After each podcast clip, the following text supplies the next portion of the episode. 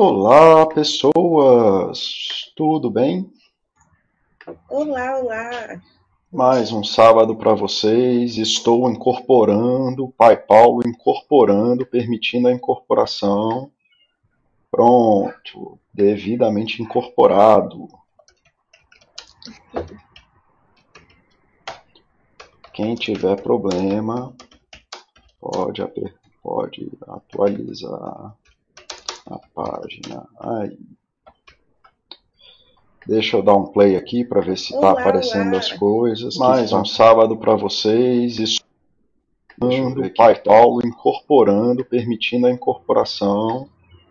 Pronto, devidamente incorporado. Pronto. E aí, galera?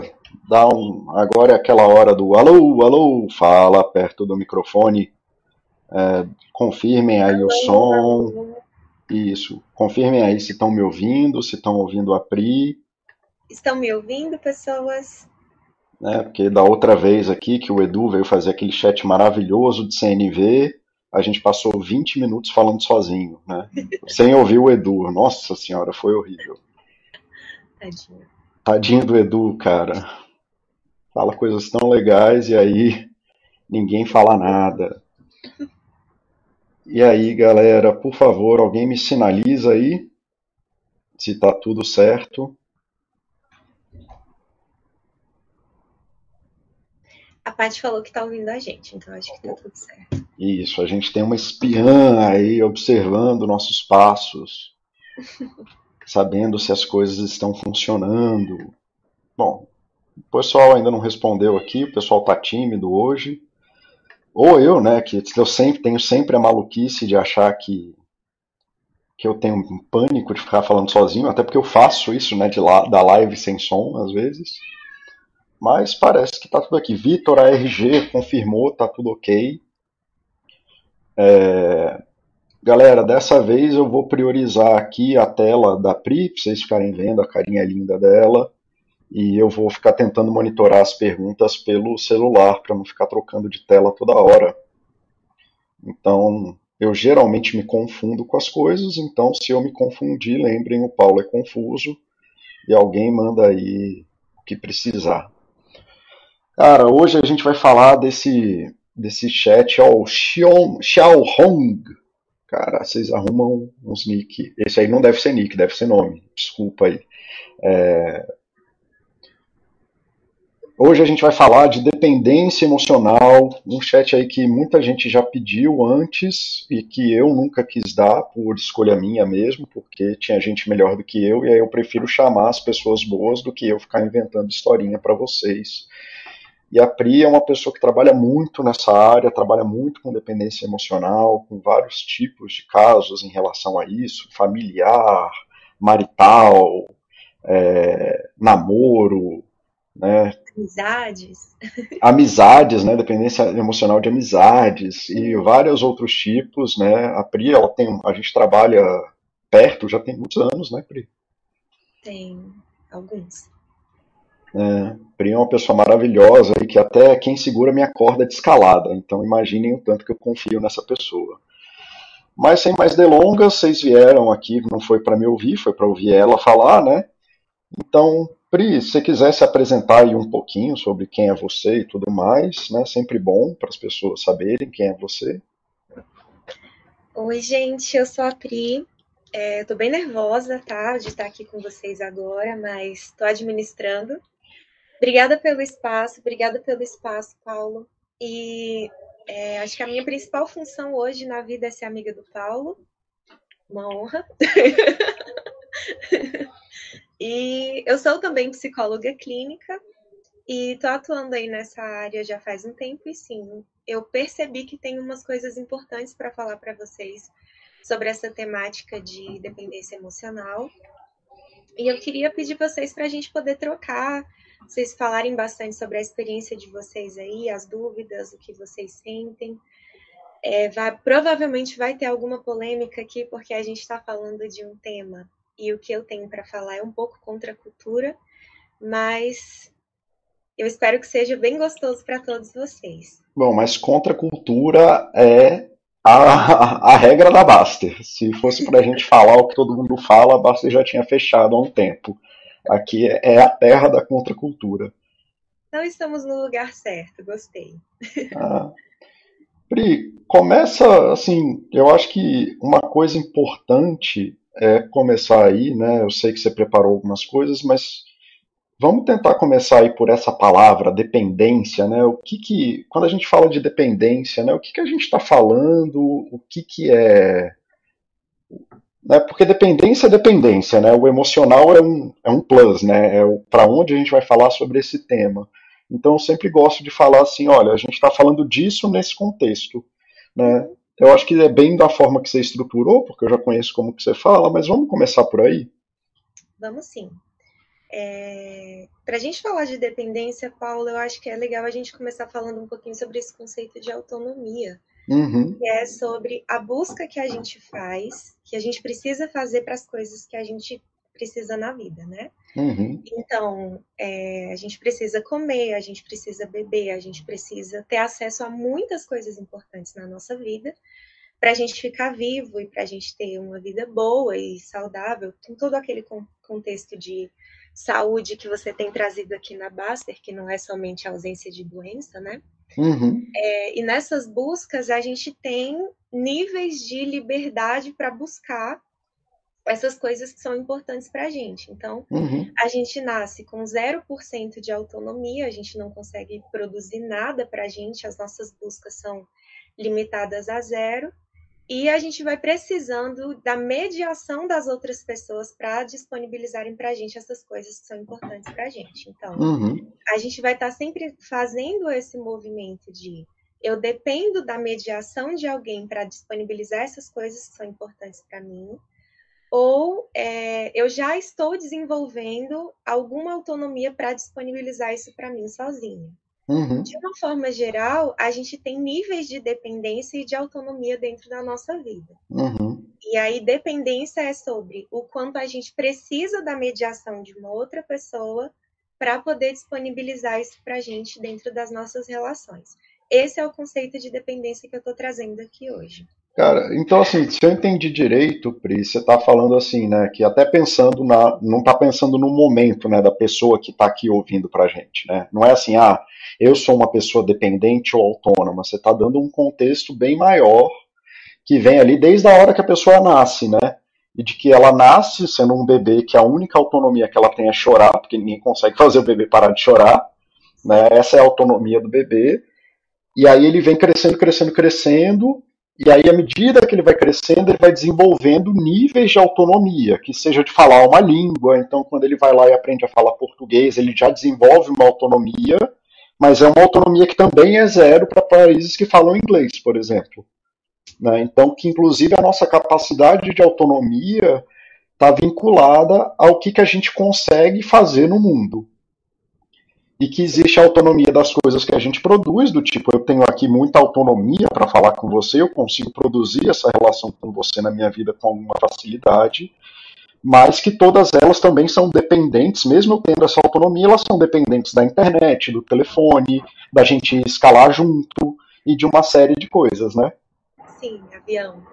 Ah, avião, olha, olha, olha o avião, né? Aqui na Pria, olha o avião, porque o Baster passa moto na, na live dele, ele fica, olha a moto! Então aqui é o olha o avião. Tá. E esses níveis de liberdade, Paulo, para a gente conseguir produzir, vai depender das habilidades que a gente tem para poder buscar esses recursos no mundo Uhum. Depende da disponibilidade desses recursos também, como você uhum. falou. Então, não tem como escalar se a gente não está lá. Então, depende de várias outras coisas e, às uhum. vezes, a gente vai precisar de muitas mediações para essas coisas acontecerem. Então, a gente depende do trabalho para conseguir a grana, para colocar gasolina no carro, para ir até lá e fazer a escalada. Então, a, a ideia da dependência é num contexto geral de um evento depende do outro. E uhum. quando a gente está falando de emoções ou relações aqui nesse contexto, a uhum. gente vai estar tá falando de dependência de mediações. Uhum. Ah, então é isso, né? De que na verdade tem coisas que estão mediando é, essas coisas, né? Tem coisa que a gente não consegue produzir sozinho, né? Isso que você falou, assim, ah, não, eu sou independente para escalar, eu, free, eu faço free solo, né? Eu escalo sem corda. Eu sou o mais independente possível. Mas aí o cara depende da gasolina. Sim. Né? Sem gasolina ele não chega lá. E em algum momento ele precisou de alguém que ensinou ele a escalar. Uhum. Né? Então a gente, mesmo dentro da dependência, a gente ainda precisa desses mediadores, né? Sim. Então a nossa a nossa busca da independência, né? Ela vai sempre vai sempre vai estar permeada por essa grande verdade do mundo é que é uhum. a gente depende de coisas, a gente depende de pessoas, a gente depende de mediações então, a gente já começa nesse movimento de entender que a dependência é o natural. A gente depende. Ponto. Nossa, isso me lembra do texto que eu escrevi aqui para Baster, que foi o que mais tomou pancada, que é entendam que tudo que você tudo que você é, fala com outra pessoa, na verdade, é um pedido de favor. Né? Na verdade, se você abre a boca para falar alguém para outra pessoa, você começou a fazer um pedido de por favor, que está escondido né? Bem nessa linha, bem contra a cultura é. mesmo, né? Por isso que deu tanta voadora. É, e assim, nas redes sociais, em todas as tudo que eu consumo que fala sobre saúde mental de alguma forma, eu vejo muitas pessoas buscando isso, assim. Eu quero ser independente, eu não quero depender de ninguém, eu não quero uhum. depender do, de você me dizer se eu tô bonita ou não, de tudo. Se eu quero conseguir fazer as minhas coisas sozinho, Uhum. Mas ainda que você esteja fazendo sozinho, você vai depender sim. E tudo tá. bem. Mas, Pri, aí a gente está falando de, de emoções, né? Emoção acontece dentro de mim. Emoção é um negócio que ninguém vê. Como é que é esse rolê? Como que é um negócio que acontece só dentro de mim, acontece dentro do meu coraçãozinho, né? Que o pessoal gosta tanto de falar que acontece dentro da adrenalina, dentro da oxitocina. Né? O amor é oxitocina.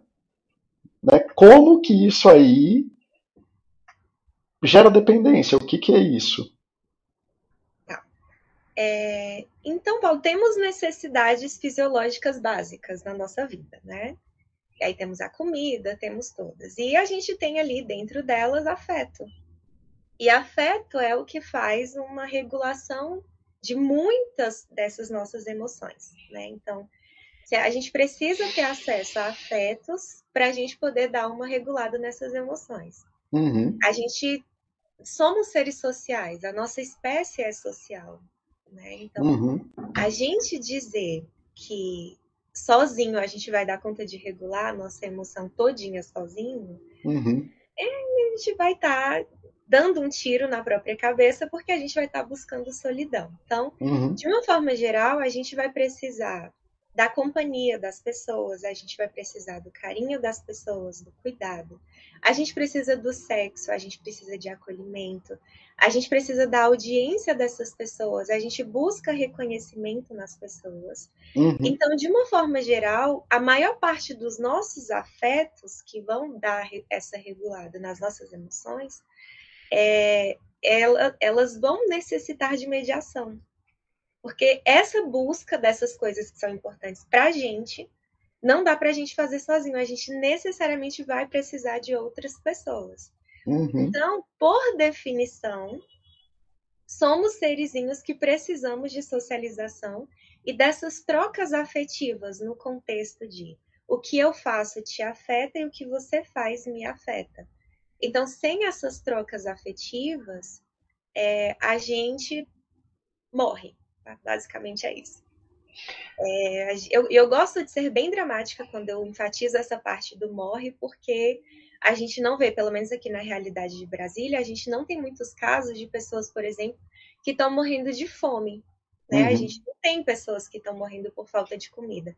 Elas conseguem se organizar dentro das dependências delas para conseguirem comida de algum, em algum nível para não morrerem disso. Uhum. Mas a gente vê muita gente morrendo por aí por falta de afeto e a gente ainda tem aí uma correlação altíssima de isolamento afetivo e social com quase todas as comorbidades dentro de saúde mental, né? Então, uhum.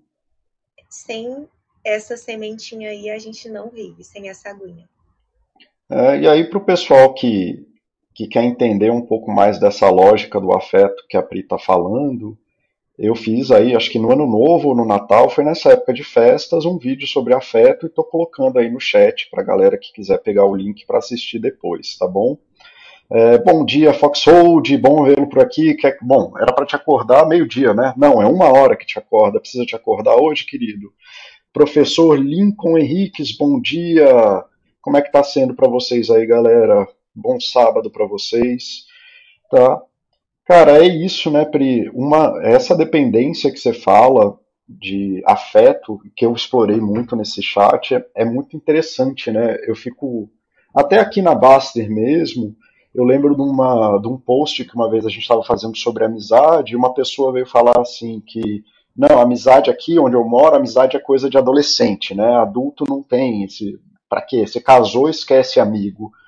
E aí eu fico pensando assim, nossa, cara, você vai gerar uma dependência de afeto, né, de todos os seus afetos, numa relação com duas pessoas que também são dependentes desse afeto. E aí tá, pode dar certo, você pode estar com pessoas super ponderadas, mas. Pô, e quando um fica doente, o que, que acontece? Uhum. Sim.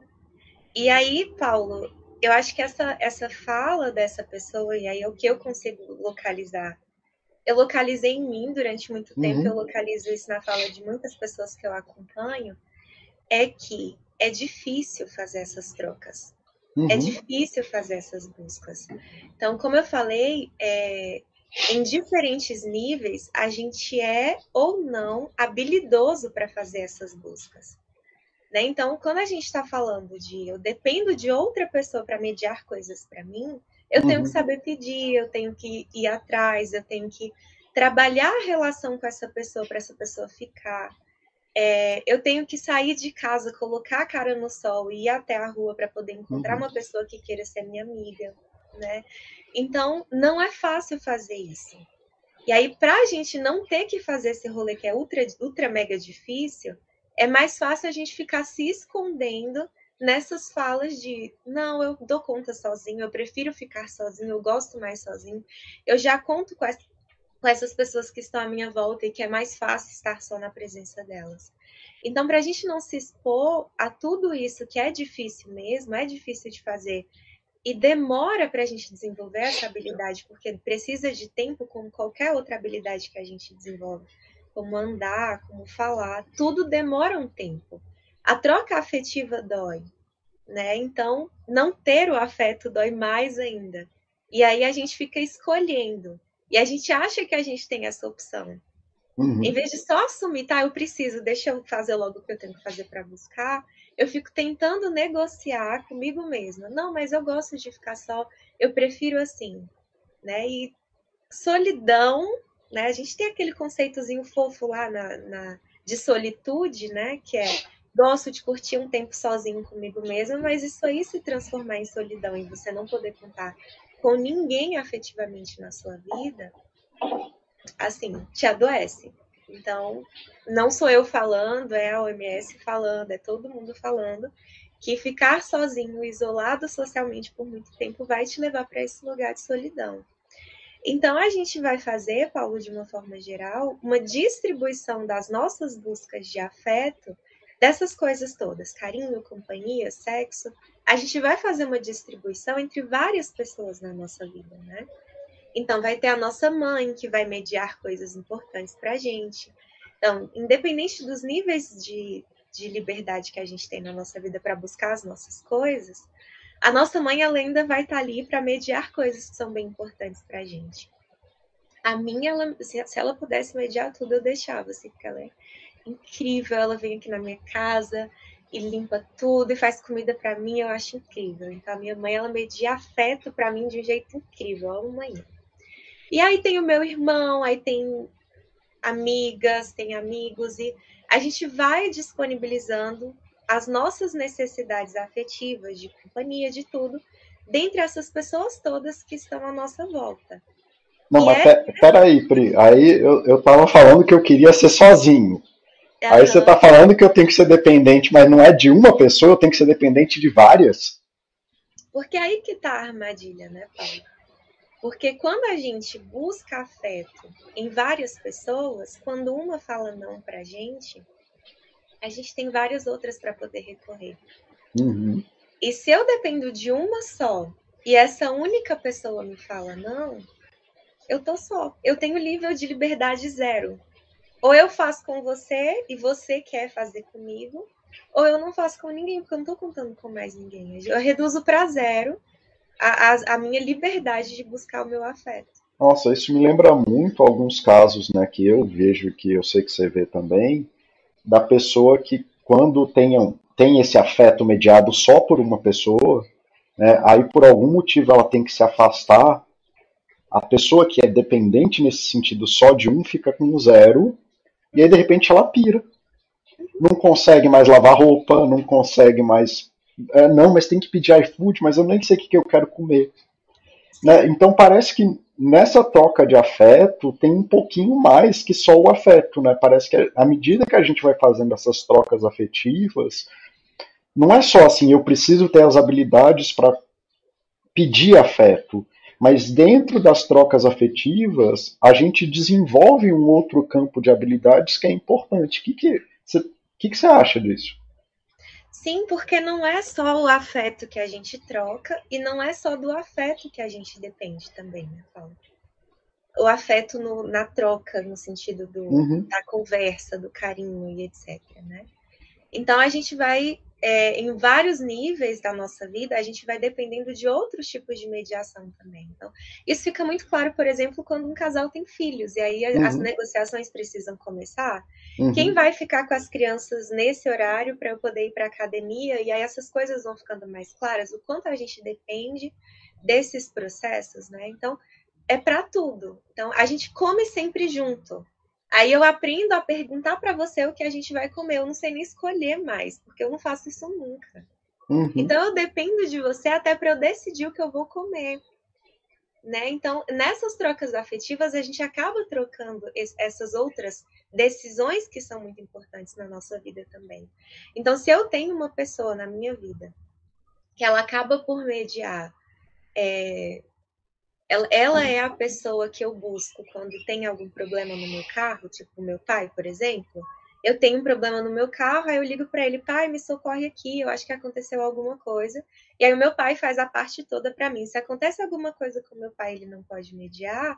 Aí uhum. sim, olha o tanto de habilidades que eu preciso ter para conseguir localizar outra pessoa na minha vida que eu possa virar e falar: ou aconteceu alguma coisa com o meu carro, e aí, o que, é que eu faço? Tem gente que não sabe pegar o telefone e ligar para um guincho, por exemplo. Uhum. Porque sempre tem o pai para fazer essa coisa. Então, de uma forma geral, Paulo, a gente não precisa ser bom em tudo. Por quê? A gente vai ter pessoas à nossa volta que a gente vai poder fazer essas trocas. Ou a gente paga pelo serviço, né? Ou a gente acaba, de alguma forma, pedindo a ajuda de alguém. Então, um amigo que conhece muito de, do mercado de imóveis, eu não vou nunca, nunca na minha vida comprar um imóvel sem virar para ele e perguntar: e aí, é o momento certo de comprar? Ou eu, você acha que eu tenho que esperar um pouquinho mais? Aí uhum. só depois que ele me fala, que ele me dá o ok, que eu não, então agora eu vou começar a procurar. Uhum. Porque eu já sei que ele sabe dessas coisas. Eu não preciso contratar uma pessoa para falar isso para mim, eu posso contar com ele. Uhum. E se eu não tenho essa pessoa, eu contrato, aí sim. Né? Ah, Mas de uma forma tem... geral. Pode falar. De uma forma eu geral. Psicólogo, né? Eu vou começar a falar, não pode falar. É muita gentileza envolvida. Então, a gente, a gente vai buscando essas coisas que não é somente o afeto puro, mas vai estar ali favores, vai estar ali acolhimento também, a gente vai ter conselhos, todas essas coisas, de uma forma geral, a gente depende dos outros é uhum. dentro da palavra dependência, para a gente fazer essa regulação da nossa vida também. Uhum. A gente precisa. Então, ah, no quesito alimentação, eu me considero uma pessoa bastante dependente. Uhum. Eu, se eu não tenho pessoas para fazerem esse rolê junto comigo, eu vou na emergência com gastrite porque a coisa cai inteira. inteira. E aí era até o que eu ia conversar contigo de essa pessoa que você falou que depende do pai para arrumar o carro. Ela está errada? Ela devia fazer um curso, né? Se a pessoa chegasse com isso assim, tive um ataque de ansiedade porque meu carro quebrou e meu pai não não não me atendeu. Meu pai estava viajando. Ela está errada? eu acho que ela não está errada em buscar isso no pai. Isso. Eu acho que ela está errada em não ter outras fontes disso, não ter as habilidades de buscar isso em outros lugares. Uhum. Né? Então, se eu quebro uma fonte minha, eu tenho que ter a variabilidade na minha vida para poder buscar isso em outra fonte. Então, uhum. o problema não é você depender do pai, é você depender só dele e não desenvolver todas as habilidades que você pode, que você precisa desenvolver para conseguir buscar em outros lugares caso o pai fale. Até porque tem essa possibilidade, inclusive, Paulo, do pai não querer mais. Menina, você já tem 30 anos na cara, eu não quero mais ficar fazendo esse rolê para você, se vira.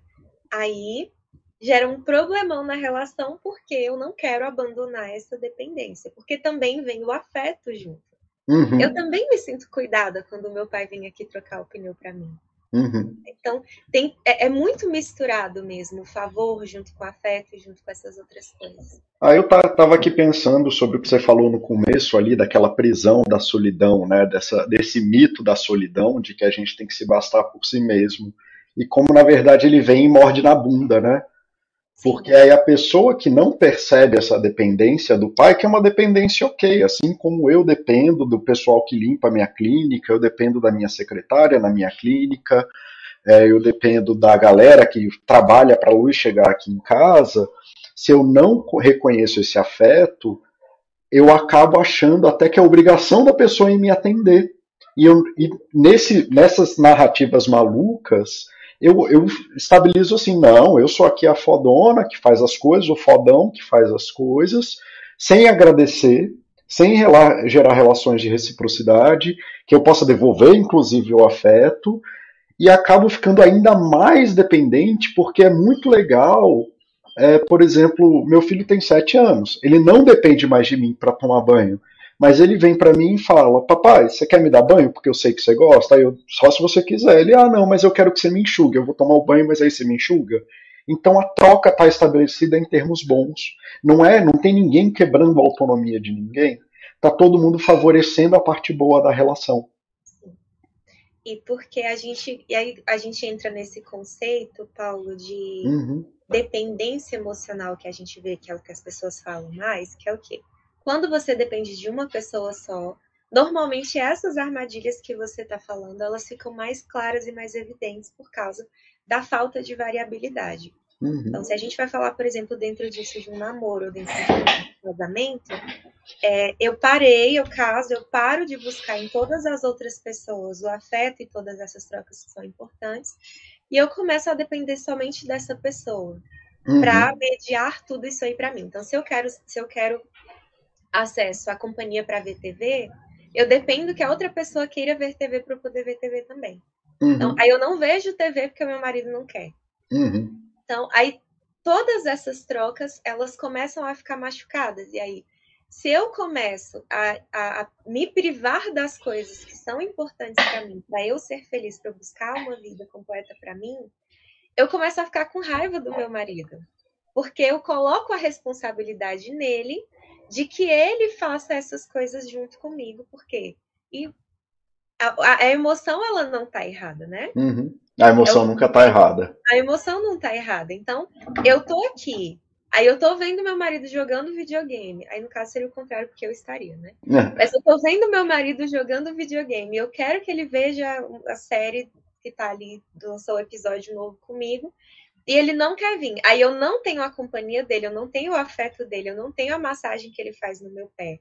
Eu vou ficar chateada, porque eu queria toda, todas essas coisas e eu não estou tendo acesso a isso de nenhuma outra fonte. Então é natural que eu fique com raiva, porque o sentimento é esse mesmo. Uhum. E ao invés de chegar lá e falar assim, meu amor, você pode, por favor, ver comigo, dar uma pausa? Então, ah, depois que você terminar de jogar essa partida, a gente pode vir junto? Uhum. Não, a gente chega lá esculhambando completamente a pessoa porque a gente está muito chateada. Uhum. A gente está muito mal porque o nosso afeto foi privado da gente. Você não está me dando uma coisa que me é muito cara, muito importante, e eu fico com raiva de você porque você não está me entregando isso. Uhum. Né? E os, um outro risco muito grande disso, Paulo, é que essa pessoa que tem esse poder de deter todos os afetos, né? Ela é dessa da, da pessoa dependente, ela entra num outro lugar também que é desconfortável porque estão brigando com ele o tempo todo, mas isso também é perigoso porque a gente pode criar relações de muito abuso aí. Uhum. Né? Então, se eu medio absolutamente tudo para você, é, eu posso controlar a sua vida. Uhum. E eu uhum. posso usar disso para te impedir de acessar isso em outros lugares, por insegurança minha ou por qualquer outro contexto assim. Tá? Aí aqui só para ver o que, que o pessoal está falando aqui, Foxhold, Foxhold está acordado hoje, não ou não precisa acordar e vai dormir no chat aí tranquilo hoje. Sardinha, SP Sardinha, bem-vindo, querido. Pode chegar atrasado, aqui não tem ponto, nem ganha ponto quando chega cedo, não. TMTR, obrigado aí por participar, querido. Sempre bom revê-lo por aqui. A Priscila está trazendo a importância da diversificação, inclusive no que diz respeito ao afeto. Cara, eu acho que é bem isso que ela está falando aí, ressoa bastante com o que a gente fala, só a diversificação salva. Os gregos têm várias palavras para o amor, além de eros, o amor afetivo, também tem o ágape, o amor incondicional, e o filha, amor amizade. Me parece importante termos afetos nessas classes de afeto. Não adianta tentar focar só na família, esquecer os amigos, ou focar só na esposa e o filho e esquecer a família original, pais e irmãs, irmãos, né? É, pais e irmãos, é, é um equilíbrio. Tem MTR, é, e o SP Sardinha está falando aqui, tem MTR, ótimos comentários, obrigado por compartilhar. É, quer fazer algum comentário aí do que o povo, do que o TMTR comentou, desse, das classes dos, dos amores gregos, ágape, filha e eros? Eu não tenho conhecimento desse tanto de amor, não, Paulo. Eu só tenho conhecimento desse que eu preciso de mais. ah, Pri, eu te conheço, né? Então eu sei que você conhece esses amores. Talvez você não conheça as classificações que ele está trazendo aqui dos gregos. É, cara, eu falei no, no chat lá de quatro formas de ver o mundo, né? As quatro visões de mundo que eu trago lá a história do, a história não, a análise do Pepper, do Stephen Pepper. E os gregos trabalhavam muito com essa coisa de categoria, né, de querer categorizar o mundo em caixinhas, e faz sentido, né, um dos pensamentos mais primários que a gente tem, o formalismo, né, que é ficar separando assim, pedras são isso, animais são aquilo, seres vivos são isso, o que voa é isso, o que voa é aquilo, até a hora que aparece galinha, ornitorrinco, essas coisas, e aí as classificações ficam tensas e não dá mais para classificar direito a coisa. É, eu acho que numa eu gosto de pensar nas classificações como metáforas, cara. Então, se você pensar assim, a, a, grande valia dessas classificações é você entender que tem vários tipos de amor e que você não precisa amar de uma forma só, ou que a forma de amor que você aprendeu é a única forma de amar no mundo, ou que porque você só ama a sua mulher porque você faz sexo com ela, porque ela te dá sexo, ou que você é, só ama sua mãe porque ela faz comida para você, coisas assim, que na verdade existem N formas de amar no mundo e que a gente até pode categorizar e falar que uma forma é mais apropriada do que a outra, mas você pode perceber e categorizar os amores para você. E se essas categorias dos gregos é, são importantes para você, talvez elas estejam te dando um passo para você ver algo que você nunca prestou atenção. Mas o que eu vou favorecer até no meu processo terapêutico é que a pessoa comece a perceber qual é o amor que é importante para ela. É, então a gente pode até pensar numa coisa meio, meio forte, assim, na coisa do fetichismo, né, do fetichismo sexual, do sadomasoquista. O que, que tem errado com aquilo? Nada. Se eles estão em livre acordo e um se percebe amado quando bate o outro se percebe amado quando apanha, tá tudo em ordem, desde que o acordo, o acordo seja limpo, as pessoas consigam negociar e que elas tenham limites claros e que ninguém esteja se machucando é, emocionalmente, afetivamente, exercendo um controle além daquilo que foi negociado entre as partes, não é muito diferente de, uma, de um casal que decide se privar de dinheiro para fazer uma viagem muito grande, todo mundo está abrindo mão de alguma estrutura pessoal ali ou de algum desejo pessoal pelo bem da relação. E se isso, o sexo é a parte pra, importante para você em alguma parte, vocês conseguem fazer uma troca afetiva razoável e vocês estão empoderados dessa troca, empoderados no sentido de você sabe o que você gosta e você se responsabiliza por essa busca, tá tudo bem. Aí o que vai ser ou deixar de ser, tanto faz. É, até nessa coisa que ele traz aqui do do do ágape, né, do amor incondicional, que a gente tem uma expectativa, expectativa de que isso aconteça no âmbito familiar primário. Então, pai, mãe, irmão e tudo mais. Supondo que você perdeu seu, pai, sua mãe, você foi abandonado, você é órfão, não sei o que, e aí fudeu, você nunca mais vai viver isso. Né? Acabou, não, não, é, vou viver com um vazio de amor incondicional na minha vida. Tá, talvez seja mais difícil de achar isso na sociedade. Talvez você tenha que se esforçar mais para construir a noção de segurança ou de pertencimento ou simbólico que você espera de um amor incondicional. Mas não quer dizer que isso não pode ser uma busca sua e que você só vai buscar isso na sua família. Quem tem famílias absolutamente abusivas que nunca deram esse tipo de amor incondicional para eles. Não, então eu nunca vou me amar incondicionalmente, nem nunca vou entregar esse amor para ninguém. Tá, se isso não é importante para você, ok, eu não tenho que ficar dando juízo de valor para que tipo de amor é importante para cada um. Mas se isso é importante para você, busque isso e busque isso com a maior força que você tiver na vida.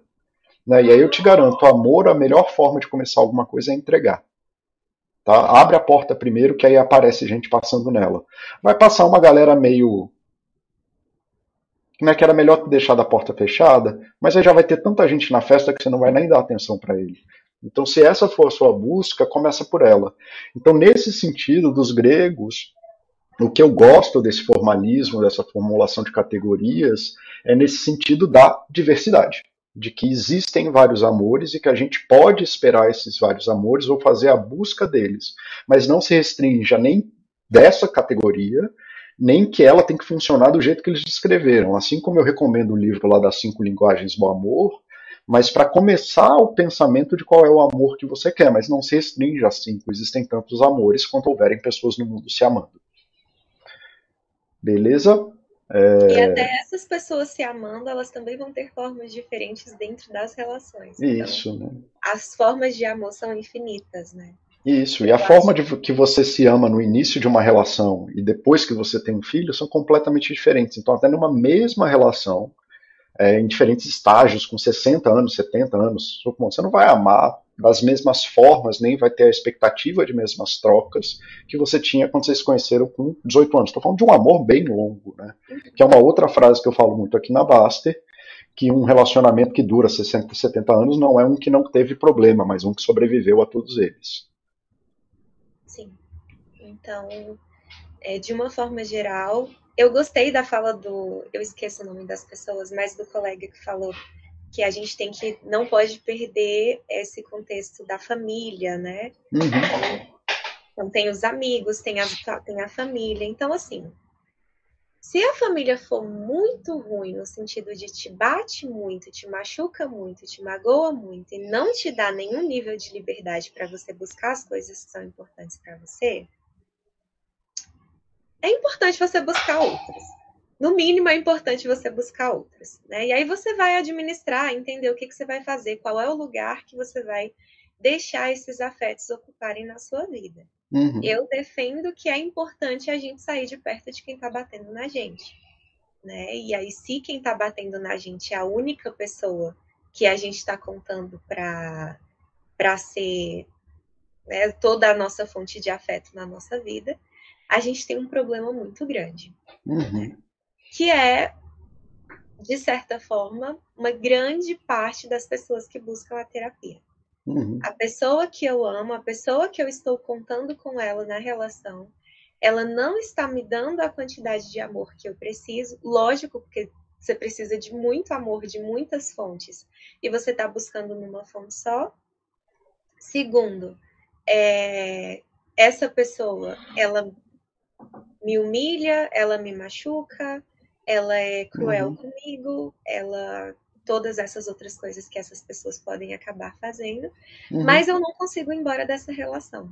Mesmo que eu não esteja satisfeita com essa relação, eu não consigo ir embora, né? Então, falta habilidade, falta é, a própria autoestima no, no conceito de eu sou capaz de ser amado por outras pessoas? Uhum. Eu consigo receber o amor de outras pessoas? E eu não tô falando nem de trocar de relacionamento, é só de falar com um amigo mesmo, sabe? Uhum. da gente se sentir bom o suficiente para que as pessoas queiram ficar pertinho da gente falando sobre as nossas coisas. Uhum. Então, falta isso e. Com homem é um, é um vazio, né? Terapia com homem quase sempre abre esse vazio. O cara não sabe falar, né? Ele chega, ele não tem problemas, ele senta lá, passa meia hora calado, ele vai na terapia meia hora calado porque ele não tem problema. E ele vai, semana depois de semana, até ele aprender a falar. Aí só depois que ele fala, aí ele começa a perceber que ele tem. É Uhum. É muito doido isso. É. Então, Aí é, um, é um dos motivos que a terapia piora muito antes de melhorar, né? Ele, eu não tinha esse tanto de problema antes de falar com você. Não, você tinha, você só não falava sobre eles. Cara, para trazer um pouquinho de materialidade aqui para isso que a Pri está falando, né, de exemplos mais do mundo real, é, então ela está falando dessa dependência, e até aqui brincando com a, com a metáfora das classificações que o TMTR está trazendo, ele colocou aqui, Paulo, tem gente buscando ágape com Deus e até com cachorro, mas concordo muito com tudo que você colocou, classificando-as numa. Nunca as classificações nunca pegam bem os cinzas e nos limitam, tá? Então deixa eu ver qual é o ágape aqui, que eu sou péssimo, tá? O ágape é o amor incondicional. É, e tá procurando isso com Deus e com o cachorro. Cara, como eu te disse, né, eu acho a gente aqui na Baster até gosta muito do cachorro e fala que os cachorros são melhores que a gente, né? E que, na verdade, o, o Baster tem essa frase tão legal aqui que ele sempre coloca quando é essa situação, de que cada vez que um cachorro se vai, um pedaço do coração dele fica com a gente. E que no final da minha vida eu espero que todos os pedaços do meu coração tenham virado coração de cachorro. Né? Talvez os cachorros saibam ensinar pra gente mais amor incondicional do que a gente que está nessa confusão de não assumir a dependência, enquanto o cachorro é super feliz na dependência da gente só quer estar com a gente de qualquer jeito. Então talvez não seja o, o, a pessoa que está procurando amor incondicional no cachorro, talvez ela veja no cachorro aquilo que nunca teve para ela. E aí o cachorro está ensinando ela, né? Então não ia ser tão ruim a gente ter coração de cachorro, não. Tá? Numa outra coisa dentro da Pri tá falando, que é uma coisa que acabam postando aqui de tempos em tempos, é quando um trader pula da janela. Cara, a minha experiência, até porque eu trabalhei e trabalho ainda, mas trabalhei mais intenso com adoecimento grave, a pessoa pula da janela quando acabaram as opções. É, então eu fico imaginando aí, TMTR, dentro da tua metáfora, que se o cara tivesse a percepção de poder falar para alguém, cara, eu perdi 500 mil reais, eu perdi o apartamento da minha família, eu perdi, sei lá, todo o dinheiro que eu tinha de uma vida economizado. E se ele pudesse ter falado com alguém, ou ele tivesse a percepção de que alguém ia segurar na mão dele e falar assim, bicho, tamo junto, vamos em frente, a gente vai achar um caminho daqui para frente, ele não teria pulado, porque essa é a experiência que eu tenho no consultório trabalhando com essas pessoas. Quando a gente entrega, na verdade, quando a gente desiste né, da luta, quando a gente fala, não desistir da pessoa, mas desistir da luta mesmo, de falar, tá tudo bem, deu tudo errado mesmo, e a gente não vai lutar mais nesse campo, a gente vai ficar aqui, até a gente entender qual é o campo da luta de agora, é quando a pessoa fala assim, caralho, eu não preciso mais lutar, caralho, eu não preciso. Né, é isso, não tem mais condição para eu ser feliz, eu, eu posso ter errado, mesmo que seja desse tamanho, e quando ela faz isso, é, diminui muito a chance disso acontecer. E, cara, que seja com Deus ou com cachorro ou com psicólogo, e isso, a psicologia tem essa natureza do não julgamento, então o nosso apoio acaba sendo, boa parte das vezes, incondicional. E isso é muito bom. Então eu não me interesso tanto onde ela faz essa busca, eu me interesso mais se ela está fazendo essa busca, se isso for importante para ela, obviamente. Faz sentido para eu, eu sair e fui muito pro, pro mundo de, de Paulo. O fantástico não, eu acho mundo que de faz Paulo. todo sentido, Paulo, porque assim, eu acho que a, a principal lição que eu acho que a gente aprende com isso é você é responsável pelo afeto que você precisa. Uhum. Para de brigar com as pessoas porque elas não estão te dando o que você precisa, então busca. Mas Obrigado. antes da busca, entenda isso, sabe? Tipo, eu, eu preciso disso, isso é importante para mim. Então, eu tenho que buscar isso, eu tenho que fazer essa, essa volta acontecer. Né? Então, a gente tem muitas falhas dentro desse processo. Então, se eu estou buscando um amor incondicional, e é um dos amores mais difíceis de você buscar, por quê? Porque sempre vai ter uma condição. Uhum. Se eu bato em você, você não me ama. Então tem uma condição, a condição é ninguém bate em ninguém. Uhum. É, então vai ter uma condição no final das contas, na, em, na grande maioria das relações, e a gente aprender a lidar com esses limites do outro e, e, conseguir entender que a gente tem que ser pessoas razoáveis para que as pessoas queiram estar na nossa vida também, é uma busca muito importante. Então, entra dentro desse conceito de responsabilização mesmo. Eu vou buscar o tipo de afeto que é importante para mim, uhum. entendendo uhum. que às vezes esse afeto vai precisar que eu faça coisas importantes para chegar nele.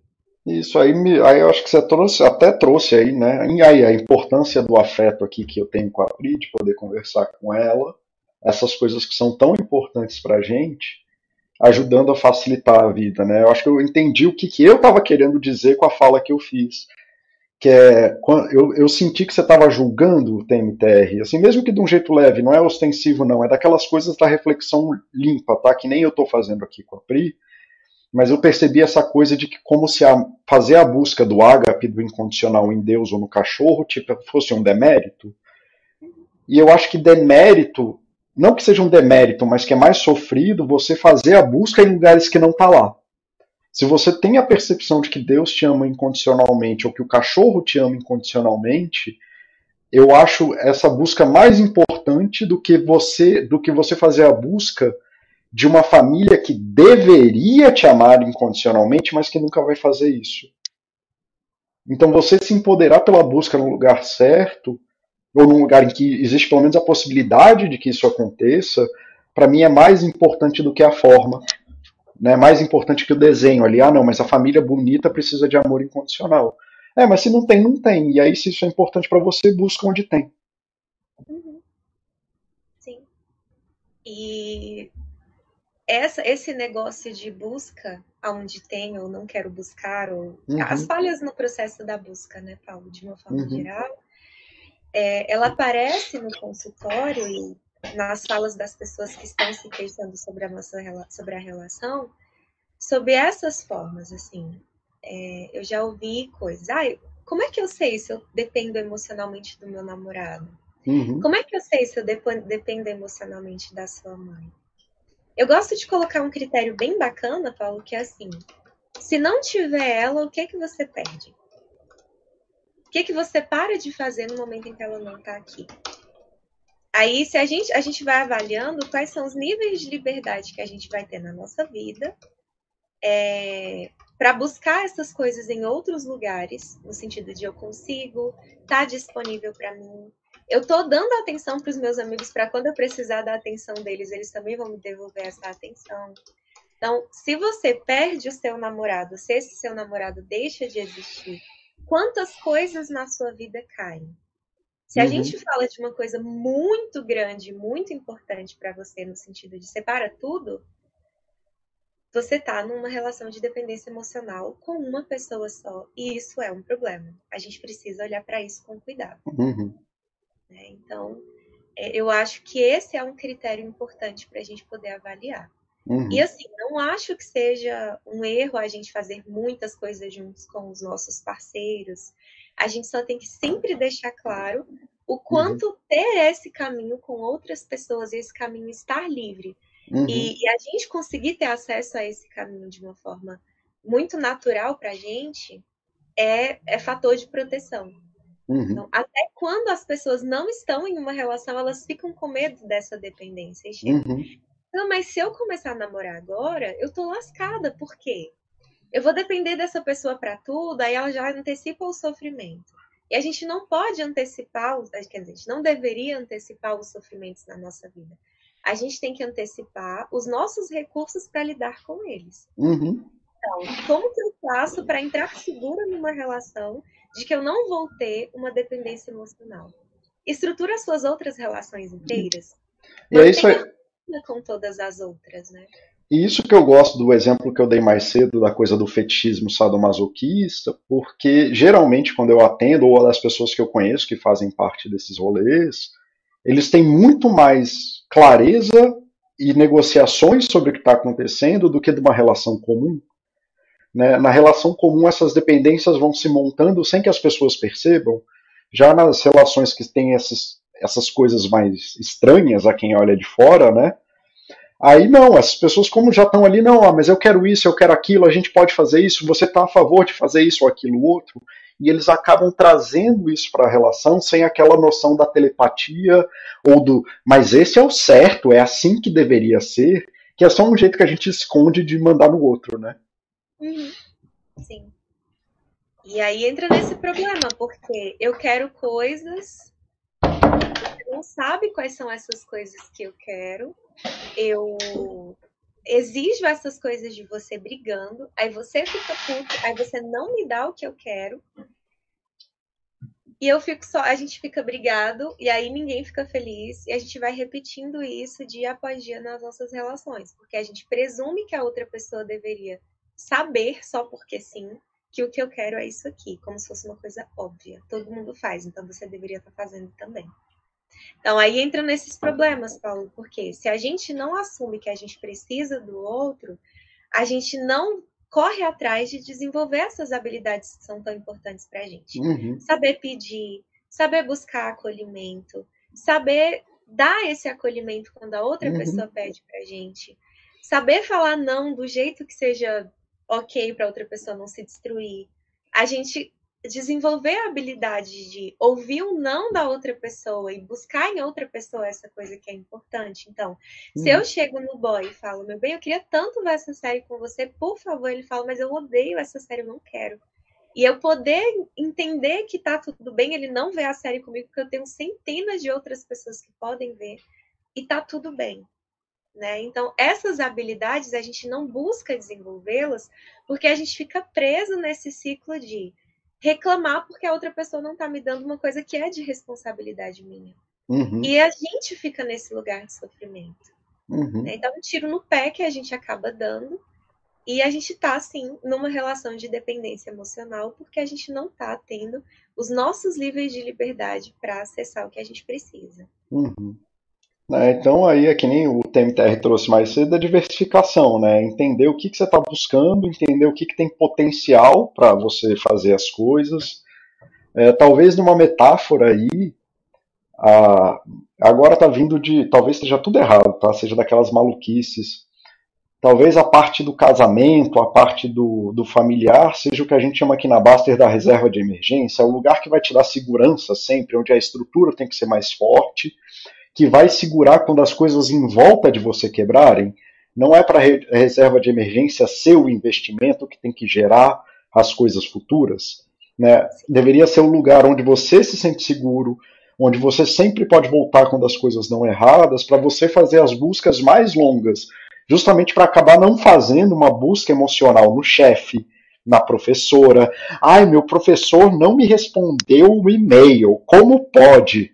Cara, era fim de semana, ele não tá, né? Vai buscar isso em outro lugar.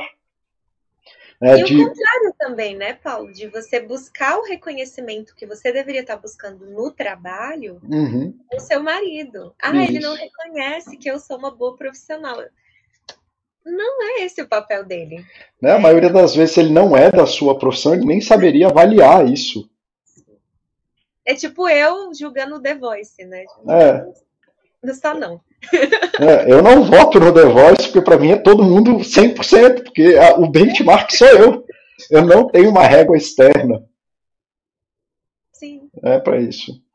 E, cara, Pri, então, assim, como que a gente desenvolve, assim, se você pudesse tentar resumir, assim, acho que do problema a gente falou tudo que daria para falar das formas mais claras possíveis. Não sei se o pessoal concorda, mas eu, eu mesmo já até roubei aqui algumas falas para poder falar para os meus pacientes. É... O que, que é importante a gente fazer para desenvolver essas dependências emocionais sadias? Porque já que não dá para ser 100% autônomo, e não dá para ser solitário, porque isso aí, na verdade, a gente vai gerar uma situação de, é, de solitária, não é mesmo? Assim, a gente vai se fechar numa caixa onde a gente só se relaciona com o eco da nossa cabeça. E o que isso aí, já quase que por definição, é a ansiedade, né? Se não for ali pro lado da psicose. É. É... Então, o que, que a gente pode fazer para desenvolver essa, essa, essa dependência emocional sadia, essa dependência emocional virtuosa, ou esse campo de emocionalidade em que a gente consiga viver bem com ele dentro da nossa vida social, né, especialmente. É, Paulo, acho que a dica, né, o colega já colocou para a gente, a variabilidade é o principal elemento disso, então é, essa é uma minha, eu, eu busco isso constantemente na minha vida, então é a regra que eu coloco. A cada pessoa que sai da minha vida, eu coloco duas. Uhum. Então, variabilidade é importante. A técnica da hidra, né? Corta uma cabeça, aparece duas, tá bom. Exatamente. Então, para cada pessoa que vai embora, gente, assim, as pessoas elas vão embora. E tá tudo bem. Elas vão. Ah, todo mundo me abandona. Eu tinha não sei quantas pessoas na minha vida e todo mundo foi embora. Eu sou péssima nisso. Não, as pessoas mudam os interesses delas, elas mudam as necessidades, elas mudam de cidade, elas vão embora. A gente termina o curso de graduação e nunca mais fala com as pessoas. Tudo bem, né? Então, as pessoas elas vão embora da sua vida e tá tudo bem elas irem embora da sua vida quando você tem outras para ficar ali. Então, variabilidade, tenham muitas pessoas. Segundo, saiba o que essas pessoas têm para entregar para você, para você parar de brigar com elas. Então, entenda o que que você tem naquela relação que vai te fazer bem. Eu tenho amigos que eles são companhias incríveis, mas eles não são bons de acolhimento de jeito nenhum. Se eu for falar de um problema emocional meu com eles, eu vou ficar num deserto seco de acolhimento, porque eles não sabem fazer isso. Eles vão surtar junto comigo e aí fica só tudo pior. Então, então não vou não, buscar acolhimento neles. Não tem expectativa de posto Ipiranga, é isso? Não, de forma alguma. As pessoas elas não precisam ser boas em tudo, mas essa parte é importante. A gente precisa ser bom em saber aonde tem aquilo que a gente busca. Uhum. E não é, não demora muito, a gente só precisa ter umas conversinhas bem claras. E aí, em vez de falar, ah, o fulano não me deu acolhimento quando eu estava morrendo e tirar ele da sua vida, falar, ah, tá, ele não é bom em dar em acolhimento, então eu vou só jogar videogame com ele mesmo. E tá tudo bem. Uhum. Aí, quando você quiser jogar videogame, você joga com ele. Quando você quiser acolhimento, você busca Cláudia. Uhum. É. Gente, eu dou nome para as coisas e pessoas imaginárias o tempo todo, tá? Então, Cláudia é só a pessoa que te acolhe. A psicose então, nossa de cada dia, Pri. Tá tudo isso. bem. É, então, de repente, você busca sexo com Fernando. Digamos que você não queira estar numa relação monogâmica. Mas Fernando não é bom nisso de assistir filme junto. Fernando é chato, fica dando pitaco nas coisas. E aí você prefere transar com Fernando e depois ir para casa de Soraya assistir o filme com ela. Uhum. E ok.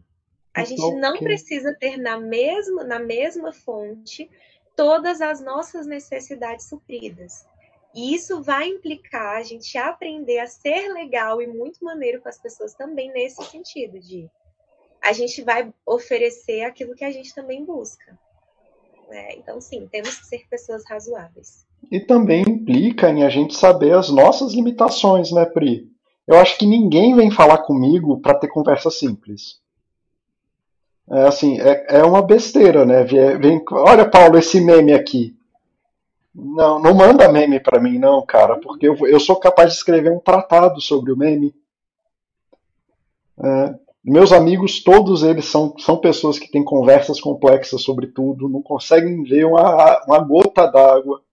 Entender que as pessoas não estão interessadas, especialmente quando elas estão pedindo ajuda, que você também não é capaz de suprir a coisa das pessoas, ajuda, porque aí você pode dar os encaminhamentos corretos, assim, eu, pô, cara, eu não sei o que falar com isso, entender que também não é tanto sobre você, né, de falar, cara, não é comigo essa parte, assim, eu, eu nem sei como te ajudar, eu acho que você deve, não tem, eu entendi que você está pedindo ajuda nisso, mas eu não sei nem o que dizer sobre isso, e tá tudo bem, você não é o, não precisa de um posto Ipiranga, nem precisa ser o posto Ipiranga de ninguém, como é na situação do. Eu sempre falo, né, quando perguntam de filhos aqui na Baster, de que aquela frase, né, it takes a village to raise a child, né, é preciso uma vila para desenvolver uma criança. É, você não precisa ser o posto Ipiranga da sua criança. Dá lá para você botar na escola, dá para chamar babá, dá para chamar avó. Ah, é difícil, tem que negociar, mas ele não vai fazer com a criança do jeito que eu quero. É, não vai ser. Mas ele está amando a criança, ela está amando a criança, a escola está se esforçando de formas razoáveis. Né? Pedir essa ajuda envolve você conseguir aceitar a disposição da pessoa para aquela coisa. Né? Então é por isso que é importante, assim, pelo menos na minha visão, complementando o que a Pri está falando, não é uma coisa oposta, tá, gente? É complementar. De que você aceitar que você não é o. As pessoas não são seu posto de piranga, que não é essa pessoa que vai ter tudo o que você quer. Você também demandar ser isso de uma pessoa é meio violento, é uma coisa muito complicada. Porque você acaba criando, já que você não é o super-herói que vai atender tudo de todo mundo, você vai acabar machucando a pessoa e não vai deixar ela se desenvolver dentro de buscas que são importantes para ela. Às vezes é muito melhor levar no psicólogo do que se propor a querer resolver um problema que você não é capaz de resolver. É muito melhor levar a pessoa na academia ao invés de ficar falando, não, é só ir lá e fazer, né? Vamos dar a mão e chegar lá junto, eu não vou nem malhar, mas eu vou lá contigo. Sim. Normalmente as pessoas que fazem esse rolê de querer ser o posto Ipiranga são as pessoas que não estão afim de fazer em muitas relações. Aí, se eu sou o seu posto Ipiranga, você só vem aqui, eu não preciso fazer todos os outros esforços para buscar a minha variabilidade também. Então, é perigoso para todo mundo, no final das contas, a gente ficar nessas relações que a gente busca tudo numa pessoa só. Tanto ser quem entrega tudo, quanto estar nesse lugar. Então, Fora que é cansativo pra caramba você ter que ficar se, desdobrando para ser o mundo inteiro de alguém, você não vai ser. Essa pessoa ela vai ficar frustrada, ela vai sentir falta de coisas. E entra nesse outro contexto, que é, Paulo, normalmente a gente faz isso dentro das relações é, de namoro ou de casamento, porque normalmente é um afeto muito mais intenso, muito mais gostoso. Então, eu posso assistir o filme com a Fernanda, mas com o meu namorado é tão mais gostosinho, por que, que eu vou fazer com a Fernanda se eu posso fazer com ele? Se com ele é tão melhor? Porque a busca da variabilidade continua sendo necessária, ainda que você prefira outro afeto. Uhum. Então, porque o, o seu namorado não vai estar disponível o tempo todo? Porque você precisa ter esses outros afetos de outras formas também. Uhum. O filme pode não ser melhor com ela. Mas e o que, que vai ser melhor com ela, então? Vamos tentar construir isso? Uhum. E aí, Pri, só uma última pergunta, porque o pessoal daqui da Baster é meio louco às vezes e faz umas perguntas malucas. E aí eu queria te fazer uma pergunta no sentido que não é para responder a sério, mas assim, é entendendo que aqui às vezes o, o barco toa num mundo paralelo. Ah, então você está dizendo que tem que diversificar, então eu não tenho que casar, não tenho que ter filho, porque o negócio é ter um monte de gente aí, então aí para não ter dependência emocional de ninguém, eu vou é ter um monte de mulher, um monte de homem, vou botar cinco filhos no mundo, um com cada mulher? É isso que você está falando? Sim e não. Se você quer isso para sua vida, sim. Mas, Mas entende que sua vida vai ser um rolo, né? Eu não sei qual a qualidade de vida que você vai encontrar se você buscar isso aí. Mas eu, eu não recomendo, tá? É, é, é no nível de você entender quais são os afetos que você está buscando, entender que você não precisa só de um tipo de afeto, você precisa de vários. E mesmo estando dentro de um casamento, choque em pessoas, você pode ter amigos. Você pode sair com esses amigos, você pode fazer coisas com esses amigos, sem isso ferir as regras centrais da relação, de assim, depende da relação que você uhum. tenha, eu acho que é importante você poder ter amigos em todas as relações que você tenha. Né? Então, sou sim super a favor de você ter esse tipo de relação, de você ser fiel a uma pessoa só, de você buscar sexo com uma pessoa só. Não acho que seja um problema de forma alguma. Uhum. O problema é você colocar toda essa expectativa em cima dessa única uhum. pessoa, uhum. porque essa pessoa pode não ser a sua melhor amiga. Ela não vai ouvir dos seus problemas todos. Essa pessoa pode não ser a colega de trabalho que você precisava reclamar do seu trabalho durante horas, porque ela também tem umas outras demandas e quer trocar essas demandas com você. Essa uhum. pessoa, ela não vai ser a faz tudo dentro de casa, porque talvez você precisa contratar uma empregada. Uhum. Então, existem várias necessidades suas que não vão ser supridas dentro do casamento.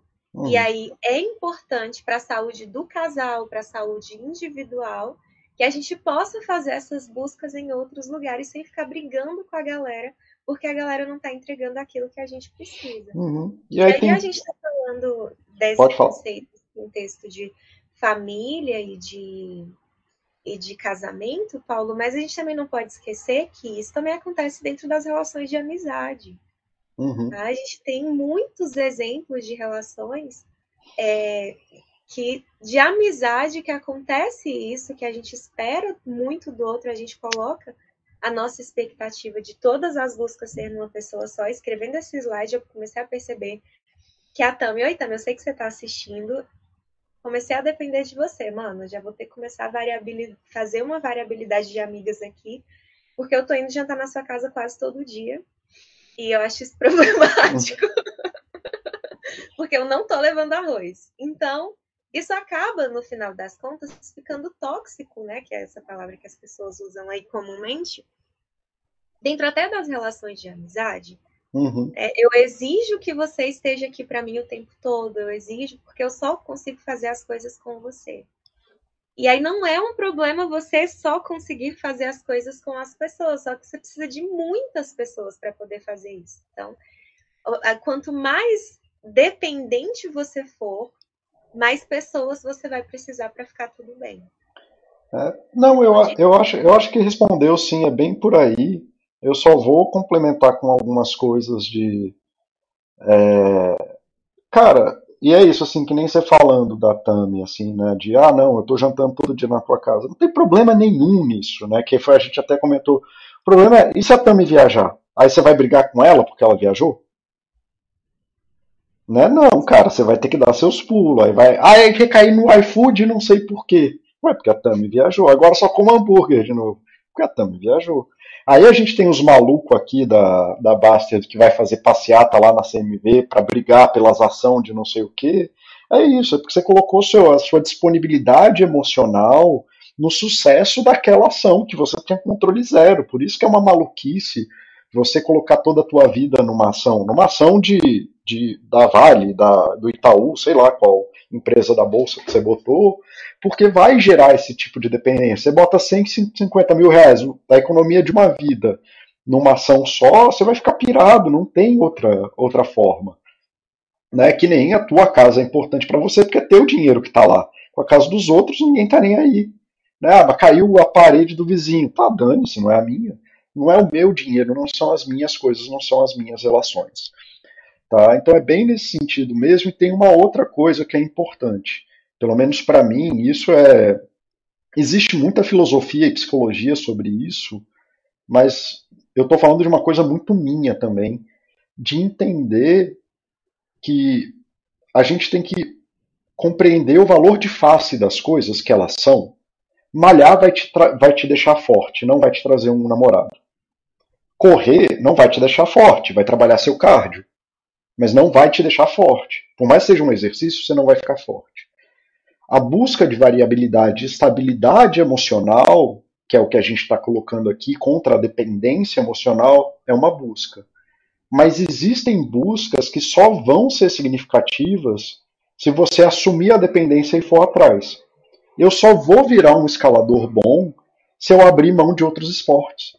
Outros esportes vão é, diminuir a minha capacidade de escalada, porque eles vão trabalhar músculos que não são eficientes para escalada, eles vão trabalhar habilidades que não são eficientes para escalada. E não tem como fazer isso. Ou eu, eu, tenho que ser dependente da escalada, assumir essa dependência, saber o risco, inclusive, de que se eu lesionar o cotovelo, o dedo, não sei o que, talvez eu não possa escalar, e aí eu vou ter que trabalhar e correr atrás dessa variabilidade depois. Mas não tem como eu subir lá e fazer as coisas tanto que eu desejo de fazer na escalada, se eu não assumir essa dependência. E existem coisas no mundo, como um PhD, um casamento, a beleza de construir uma vida, de dividir aspectos super importantes da vida, de um filho, que não tem valor de face em outro lugar. Então você ou assume essa dependência ou vai atrás de outra coisa. Se você assume a dependência, você tem que assumir o risco. E tá tudo bem. Ah, e se deu errado? Se deu errado, eu espero que você tenha mantido ali uma segurança mínima para conseguir ficar bem. E aí, se der errado, você volta. Ah, mas aí eu investi 5, 6 anos no casamento e agora acabou, jogou os anos fora. Cara, só se você fez merda. Mas se você evoluiu, fez essas buscas e descobriu coisas que seriam impossíveis de achar em outro lugar, tudo bem. Ah, então eu preciso casar? Não, eu só estou falando que é muito difícil você achar uma coisa que existe num casamento de 60 anos se você não casar por 60 anos. É muito difícil você achar um amor e eu não conheço. Eu, olha assim, a Pri sabe, ela está aqui para validar o tanto que eu mapeio alternativas de coisas que podem ser achadas em outro lugar. Eu não consigo, eu não sei onde achar é, o tipo de relação que se constrói com um filho em outro lugar. Não sei. Casamento eu até sei, filho eu não sei. Eu não sei como, porque é um negócio pirado assim mesmo, envolve um nível de loucura. Ah, então eu preciso ter filho? Não, ninguém disse que você precisa buscar isso. E ninguém Mas se disse. Você está buscando isso, você só vai encontrar. Você só, se você se dispor para aquilo. As coisas têm o valor de face delas. Não dá para você juntar dinheiro e se dispor para a profissão achando que você está construindo família. Você só constrói família construindo família. E não tem nenhum nem certo nem errado. Mas aí você está fazendo uma escolha de ser dependente do dinheiro ou dependente da família. E tá tudo bem. Mesmo que você faça essa escolha, tá tudo bem. Desde que você entenda o que você está fazendo e assumindo esses riscos. Tá? Eu acho que era isso aí o, o que eu tinha para falar. É, galera, o TMTR aqui complementou, eu pedi desculpa de, se, de eu estar tá possivelmente julgando ele do comentário que eu fiz a gente se resolveu aqui. Ele agradeceu tanto a minha participação quanto a sua, Pri, por estar ajudando ele a pensar, que é o que a gente mais pede aqui. Galera, a gente aí até passou 10 minutos do horário, que não é problema, aqui não tem regras, não tem nota e ninguém está ganhando fortunas aqui para obedecer horário nem nada. É, mais uma vez eu agradeço a presença de vocês. Eu vou passar aqui mais um tempinho é, só para ver se alguém quer complementar alguma coisa ou falar mais alguma coisa. E. Ai. Ufa, eu achei que de repente aqui ia ter caído a comunicação que eu estava falando sozinho de novo. Ainda bem que não. Então, galera, é isso. Muito obrigado pelo sábado. É, Pri, antes de dar o final final mesmo, se quiser falar alguma coisa para fechar. Então, gente, é... o que eu queria passar e transmitir essa mensagem muito importante para vocês é fiquem vigilantes com relação a isso. A gente precisa ficar vigilantes porque é natural a gente pegar o que é bom, o que é confortável, ficar ali no quentinho e falar: ah, aqui tá bom, eu tenho aqui o que eu preciso. E se a gente ficar confortável e não ficar vigilante e deixar para se preocupar com isso só na hora que a bomba explode, é, talvez ela exploda de uma forma que você não consiga voltar, que é como acontece com esses colegas aí que pulam da janela quando perde a grana, né? Então, não deixem para se preocupar com seus afetos no momento em que eles fizerem falta. Não deixe para trabalhar suas relações de amizade quando você terminar o namoro. É, é, no hoje, é no agora que a gente busca afeto, que a gente busca amor. Então, se conheçam, entendam o que vocês estão precisando. Se vocês percebem que vocês não têm habilidades para fazer isso, busquem mediação para isso, Pode ser com a terapia, ou pede ajuda de alguém para te levar no bar para vocês fazerem isso juntos. Mas de uma forma geral, aprender a pedir ajuda é a principal habilidade que a gente precisa para ter uma vida assim, minimamente saudável. Porque a gente não vai dar conta de tudo sozinho. E tudo bem. Porque tem, o que não falta no mundo é gente. Tem até sobrando, inclusive. Né? Então, é o, essa é a mensagem de luz que eu queria deixar para vocês aqui.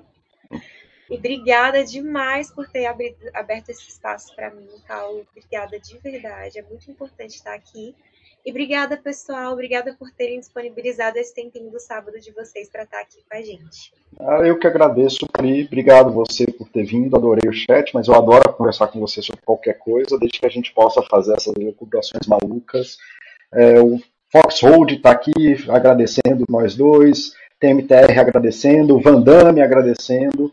Então, todo mundo aí que veio hoje, que pelo menos eu sei que veio, então, professor Lincoln Henrique, Foxhold, TMTR, Sardinha, É, galera, muito bom revê-los por aqui. Lula Investe, que mandou uma carinha de coração. Então, ó, já alguém amou. Galera, valeu aí. A gente se vê sábado que vem. E eu tô tentando aí achar mais gente dos meus contatos aí que possa fazer esses chats menos é, da minha linha e mais do interesse coletivo aí da galera. Eu tô tentando marcar com um amigo meu que vai falar muito sobre um assunto que o pessoal aqui adora, que é economia comportamental, nudge, rápido, devagar, do Kahneman. Então vamos ver se eu consigo fechar isso aí, tá? Eu devo confirmar essa parada é, lá depois. Mas a gente se vê aí. Comentários vocês podem fazer lá na Baster, pode fazer lá no chats, perguntas para Pri. É, Pri, você quer divulgar a página profissional, alguma coisa assim?